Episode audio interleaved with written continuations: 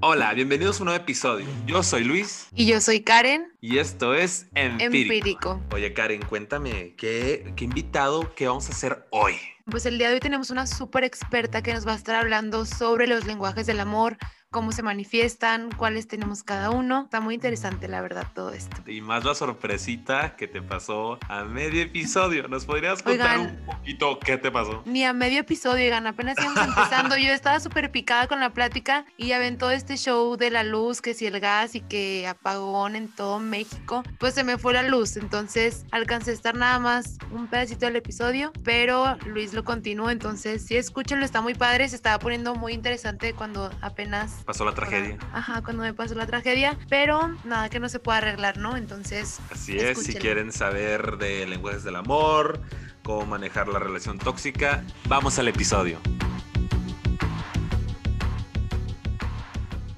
¿Cómo has estado, Karen? muy bien. ¿Y tú, Luis? Pues muy bien, porque el día de hoy tenemos a una experta en psicología para que nos hable un poco sobre la psicología detrás de los lenguajes del amor. Ella es la doctora Adriana Ivette Villarreal, a quien le dicen Bolis. Se tituló en licenciatura en psicología y cuenta con un doctorado en filosofía. Poli se ha dedicado a la psicoterapia individual y de pareja y a la investigación científica en las áreas de emociones humanas, relaciones de pareja y sentido del humor. Ella es consultora, tallista y conferencista y ha publicado cuatro libros y un compilado de artículos. Bienvenida, Bolis, ¿cómo estás? Un gusto compartir micrófonos. Eh. Nuestra primera vez que nos conocemos, pero está bien chido iniciar así como Sí, compartiendo algo que nos apasiona, como estar aquí frente a estos aparatos. Con un poquito de frío, pero está chido, ¿no, Bolis? Sí, cosa de nada, eh, co- cobertor Claro, San Marcos claro. y mira, Roberto San gorrito de jefe y se acabó. Sí, la colcha del tigre y ya, todo. Sí, a menos 10 grados. Oye, Bolis, yo tengo una pregunta antes de que pasemos a todo el tema. ¿Por qué te dicen Cuéntamelo todo. Bolis? ¿Por qué te dicen Bolis? Porque bolis es el deporte oficial de mi familia. Juego boliche desde que era un óvulo. Ah, Entonces- ¿neta?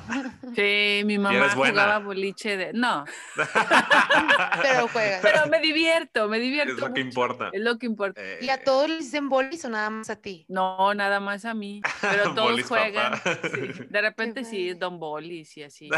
O sea, los que me conocen, ese, ese nombre me pusieron del grupo de la iglesia, entonces pues los que los conocen sí es el tío Bolis y la, la Claro. mamá de Bolis así. Pero, Bueno, pero- Bolis, queremos que nos des una pequeña introducción a lo que es los lenguajes del amor. Pues mira, los lenguajes del amor es que todos sentimos o sabemos sentir el amor de manera diferente. Te voy a introducir al tema con algo que me pasó a mí hace algunos años. Estaba en la secundaria, o sea, hace como dos años más o menos.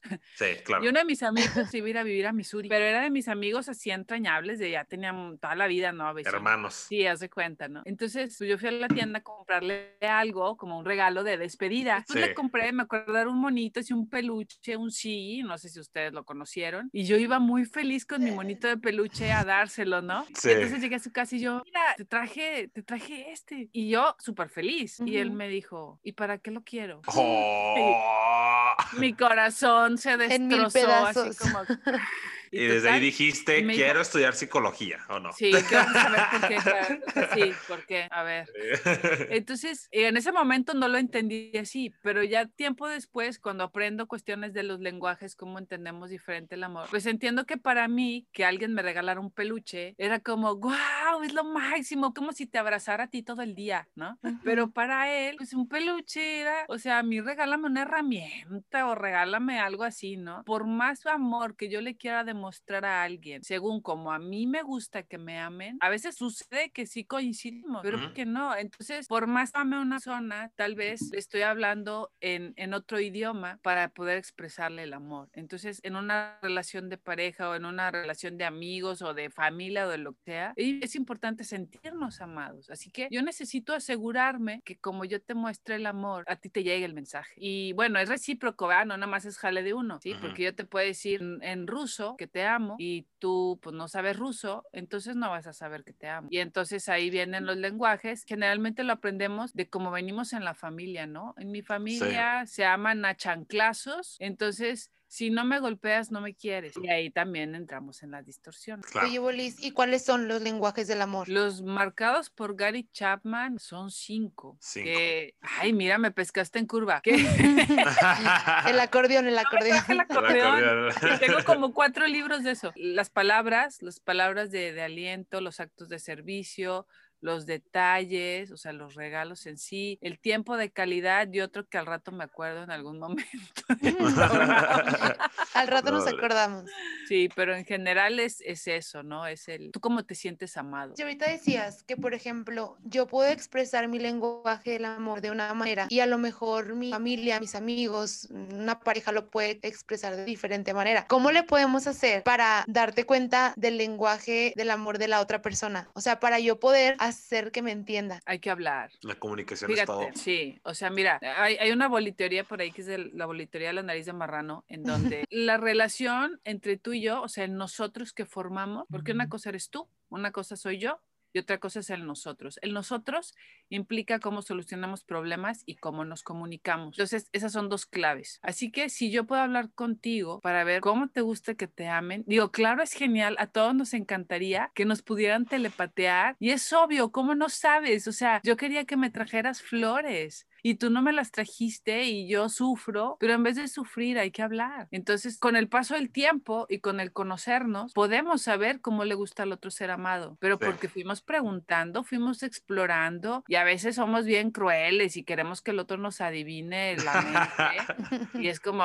híjole, o sea, ¿quieres pareja o quieres un telépata? Y todavía antes de eso, necesito yo saber cómo me gusta ser amado. ¿Por qué? Porque necesito ir limpio. Por ejemplo, ahorita como te decía, si yo vengo con la idea de que necesito chanclazos para sentirme amado, o yo aprendí que celar es sentirse amado, voy a estar buscando esas muestras de amor, voy a estar buscando ese lenguaje. Ah, y de ahí nacen las relaciones tóxicas. Ah, exactamente.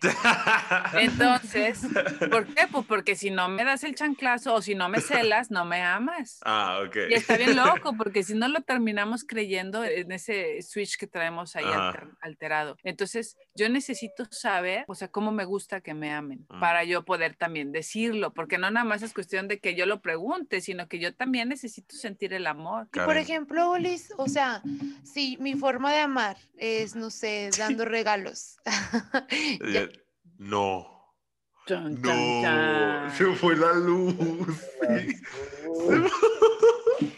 se le fue la luz. Bueno, sigamos. Oye, Boli, yo tengo una pregunta. Yo siempre he pensado esto, siempre lo he tenido muy marcado en mí. Siento que pues cada cosa del amor y así viene una perspectiva, pero también a la vez el significado del amor es subjetivo, o me equivoco. Cada quien tiene su propia definición. Sí, ¿cómo se puede convivir con una persona que habla un lenguaje diferente de amor? aprendiendo. Mira, aquí la idea es que voy a irme un poquito más para atrás en la respuesta. Si yo quiero estar junto contigo, me va a costar, ¿ok? Me va a costar y no es un, costo que, que, duela, es un costo de la interacción. De hecho, eso lo estuve pensando ayer muy seriamente y por ahí escribí unas letras sobre eso, porque hay gente que me dice, no, es que desde, si desde el principio no fue fácil, así como, ay, que todo miel y todo bien chido y todo, significa que no es bueno. Entonces, este, he conocido relaciones que terminan desde el principio porque no fue fácil. Y entonces aquí la cosa es que necesitamos tener bien conscientes que si queremos una relación sana y constructiva, no va a ser fácil. Necesitamos crear. Si yo quiero tener una relación de pareja contigo, digo, estaría chidísimo que habláramos el mismo lenguaje, porque yo hasta sentiría cómo sientes tú cuando yo te doy un regalo o cuando te doy tiempo de calidad o palabras de aliento. Pero también es importante saber que si no tenemos el mismo lenguaje, voy a tener la intención y acción de querer caminar juntos.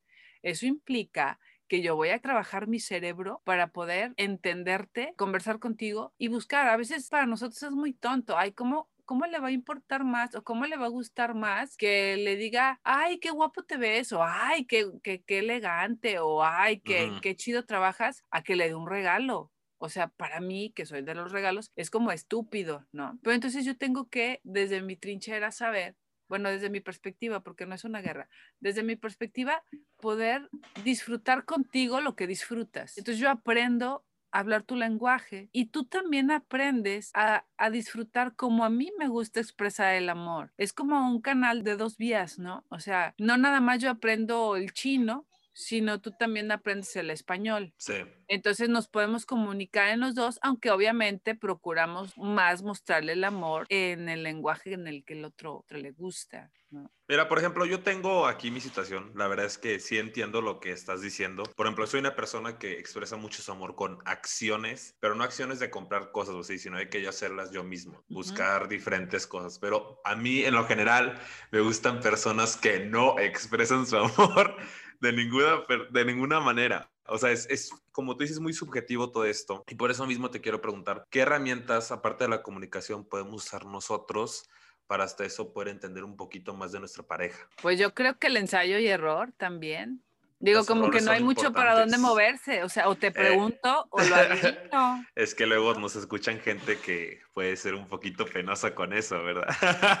Bueno, y punto número uno, quítense la pena. Tienes que tener una Eh. pareja en quien confíes, en que e- es una persona con la que le puedes contar tus miedos, tus tristezas, las cosas que sueñas y no se va a burlar de ti. Se va a reír contigo de tus estupideces, pero Eh. no, no debes de tener miedo de compartir ese tipo de cosas. A menos que, claro, como decías, cada quien tiene su forma de, de crear su relación de pareja y habrá quienes dicen, ¿sabes qué? Yo quiero una relación de pareja fría, me encuentro con alguien frío, que no nos expresamos nada, no nos comunicamos, así somos felices porque somos ermitaños y nuestra relación significa compartir los gastos y pues de repente saber que comemos juntos. Entonces, bueno, ya esa es su forma de acordar, ¿no? Nada más que sí es importante llegar a acuerdos porque si yo soy muy expresiva, así como tú dices, no, a mí me encanta y por mí les hago 20 dibujos y todo y, van a- y te va a pasar lo que le pasó a mi peluche, ¿verdad? Así como, ¿y esto para qué lo quiero? Eh, eh. entonces, por ejemplo, aquí también es importante que no nada más cerremos nuestro mundo a nuestra pareja. Si a ti te gusta mucho expresar tu amor de forma de arte y de manualidades y todo, pues también con tus amigos. O sea, también ahí puede salir toda esa forma de expresión para que no sientas que nada más se lo expreso a mi pareja y entonces se va al caño en toda mi, mi, mi creatividad. No, Ujú. pues también tienes más gente quien expresarle tu amor. Entonces eso también como, como que te amplía el, el abanico de posibilidades de Sí. acción. Sí, yo soy muy cariñoso en todos los sentidos. Soy mucho de contacto físico, de estar Ah, abrazando es a las otro. personas. Ese es el otro contacto físico. Ok, ok, el otro lenguaje es contacto físico. ese es uno de. Ya sabemos uno más. Pero Mauricio, vamos a una pregunta que a mí se me hace que muchas de las personas que de nuestra edad que van a estar escuchando esto, yo siento que el amor realmente ha trascendido y hasta eso evolucionado, o tal vez para atrás. ¿Qué opinas realmente ahorita de, de los amores millennials que ya están romantizando lo tóxico, ese tipo de cosas? ¿Qué crees que pasa ahí y qué opinas de eso? De hecho, hace, hace unos días di una conferencia de relaciones tóxicas y se quedó ahí en Mm. YouTube por lo mismo, porque sí estamos, y no nada más los millennials, ¿eh? O sea, hay gente de 40, 50 años a quien he escuchado, es normal que te golpee.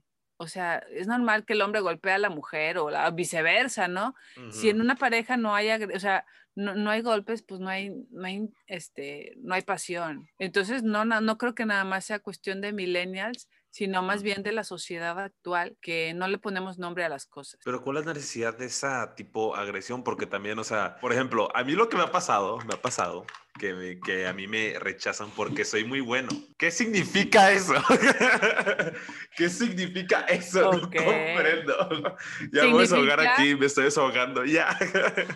Significa que estás buscando en el lugar equivocado. Eh, O sea, porque no tienes tú por qué cambiar tu esencia de bondad, que en un punto, y Ajá. sí te entiendo mucho, ¿no? E- Es extraño, sí. Lo que pasa es que los buenos guardan más silencio. Entonces, los que actúan mal hacen más ruido. Todo vamos a los modelos que tenemos en nuestra cabeza, ¿no? Si te vas a una novela o una película, ¿qué es lo que sale? Sale el momento del pleito. El momento de lo malo, el o sea, nunca he visto una película en donde la pareja todo sea chalala durante toda la película Ujú.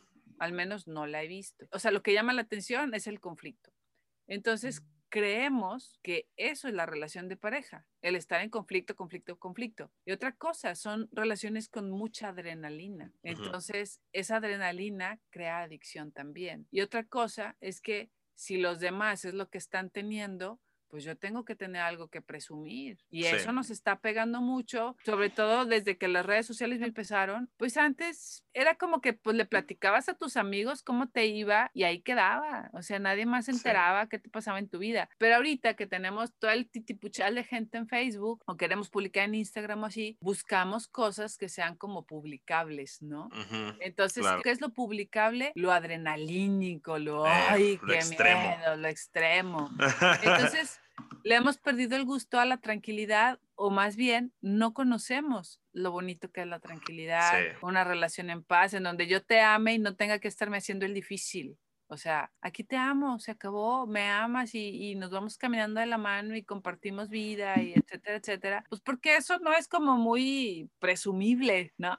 En nuestra sociedad. Vivimos ahí como nos gusta vivir al tope. Pero entonces vamos a eso, o sea, si eres tú así, no tienes por qué cambiar. A lo mejor si me dijeras, soy bien maldito y las golpeo, Ah, bueno, pues sabes qué, eh, ahí sí hay que mover algo. Y ahí hay que mover un switchcito. Si no, si tú estás a gusto siendo bueno, si tú estás a gusto sabiendo amar, compartiéndote, consintiendo al otro, no que ahí me quedo. haciendo algo malo. Sí. La cosa es que a lo mejor vas a tardar un poquito más en encontrar esa persona. A la persona correcta.